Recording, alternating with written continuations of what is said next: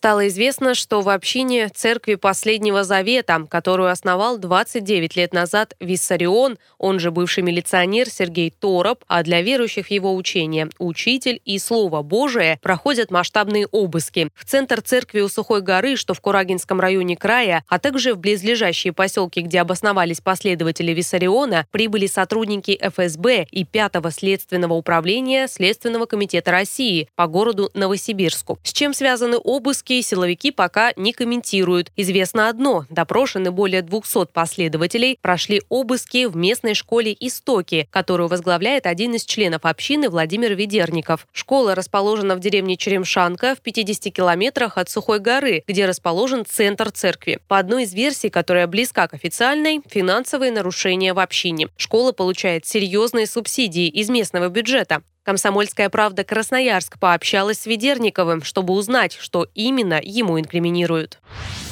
пытаются найти статью лично мне, это я сейчас про себя лично говорю, значит, э, это статья «Коррупция и, и мошенничество». Они приехали у нас в школу, так как я являюсь еще директором школы. Они у нас отобрали всю документацию, всю технику, они у меня дома сделали полный обыск, вывернули вплоть до каждой книжки. Ничего не нашли, ничего не нашли. Но все это 12 часов продолжалось. Вчера приезжала прокуратура вместе с сотрудником ФСБ. Они уже подключают сюда Роспотребнадзор и так далее. То есть они по всем, по всем как бы фронтам пытаются вот э, школу нашу, ну каким-то образом, ну я не знаю, может быть, э, если не закрыть, то по крайней мере очень сильно наказать. Еще не возбуждены никакие дела. То есть, получается, мне не предъявили никаких обвинений. Это называется типа доследственная работа, но она уже с очень грубыми нарушениями.